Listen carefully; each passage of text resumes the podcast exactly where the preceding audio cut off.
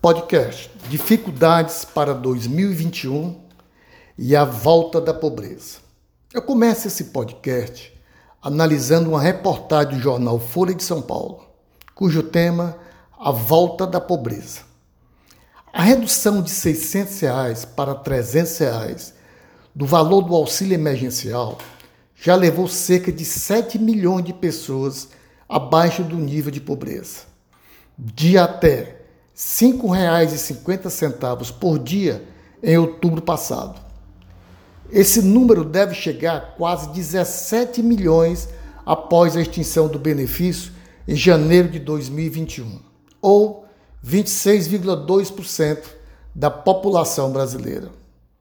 Em setembro, antes do corte, o percentual estava em 18,3%, o menor da década. Os dados são de estudo do FGV IBRE, Instituto Brasileiro de Economia da Fundação Getúlio Vargas. Acabou. O presidente Jair Bolsonaro, sem partido, tem afirmado que não haverá prorrogação do auxílio emergencial, nem criação de um novo programa. O governo federal vai gastar nesse ano 580 bilhões com políticas públicas no combate aos impactos econômicos da pandemia, dos quase ou dos quais 55%, ou seja, 322 bilhões, são para o custo do auxílio emergencial. Vai cortar o quê? Pesquisa Datafolha levantou o que os brasileiros que receberam o benefício cortaram com a redução do valor e o iminente fim do pagamento. 75% reduzir a compra de alimentos. 65% cortaram despesas com remédios. E 51% deixaram de pagar escola ou faculdade. Mais de um terço das famílias, 36%, tiveram auxílio emergencial como única fonte de renda. O benefício chegou a 70 milhões de famílias que receberam pelo menos uma parcela do benefício neste ano. Os dados são da pesquisa Datafolha, realizada de 8 a 10 de dezembro, que ouviu 2.016 pessoas por telefone e tem margem de erro de 2%.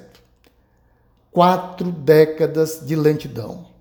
Vai fazer 40 anos que o Brasil vê sua economia crescer abaixo do ritmo mundial.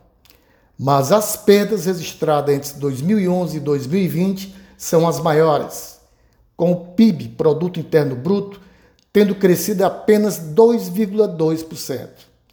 Esse percentual já considera a projeção de queda oficial de 4,5% neste ano de pandemia de Covid-19. O Brasil versus mundo. Nas duas décadas deste século, crescemos menos que a média mundial. Segundo estimativas do FMI, Fundo Monetário Internacional, o PIB brasileiro cresceu 43,5% contra a alta de 46,9% do mundo, de 2001 a 2010.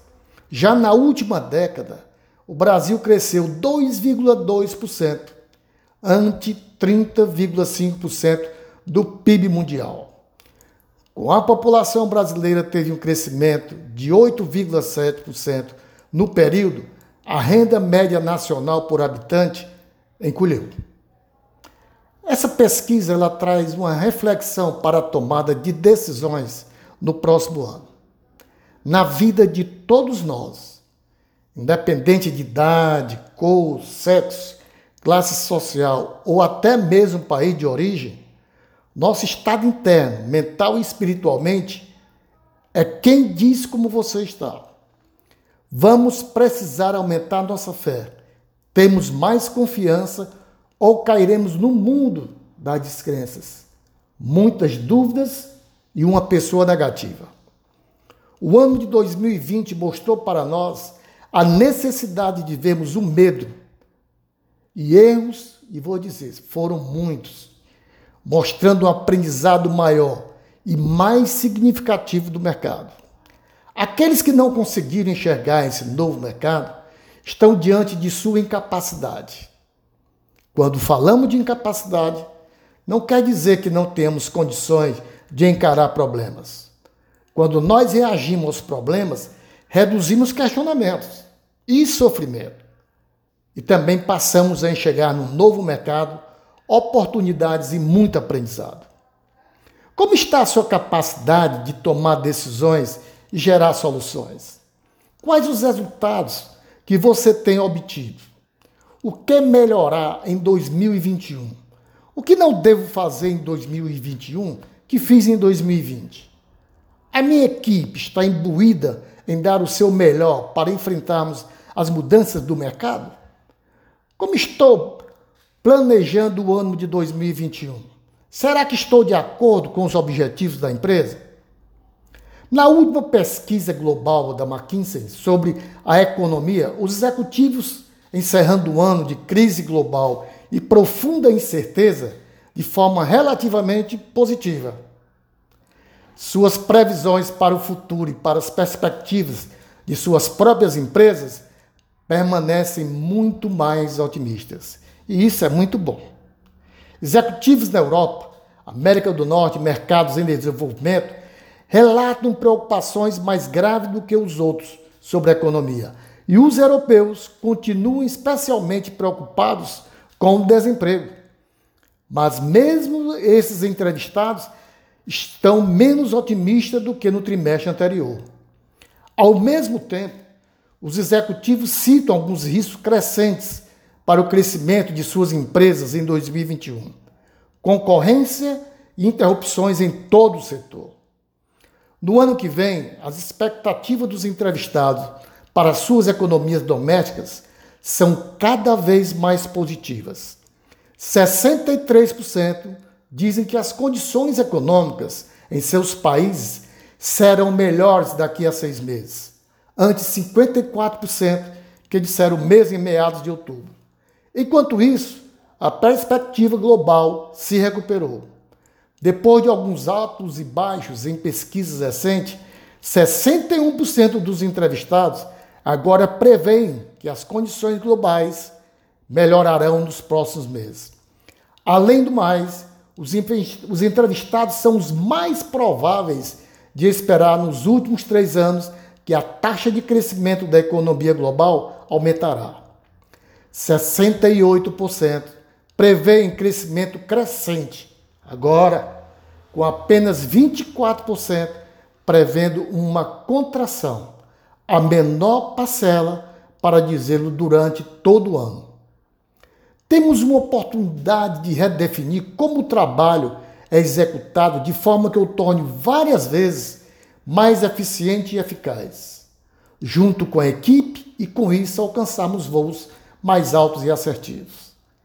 As pessoas que você lidera passam a ter altas expectativas em relação a você. Eles enxergam você como perfeito e muitas vezes passam despercebido que você é humano.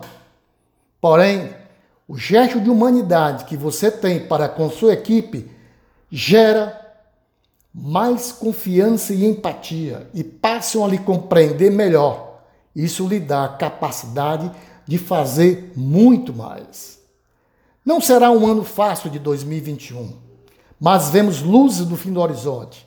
E essas luzes já começam a iluminar nosso caminho. Não esqueça, as empresas só podem ter e viver seu propósito quando ele passa a ser compreendido e compartilhado por todos. Eu desejo um feliz Natal e que o ano novo traga muitas felicidades e realizações para todos nós. Até nosso próximo podcast com Alfredo Moreno.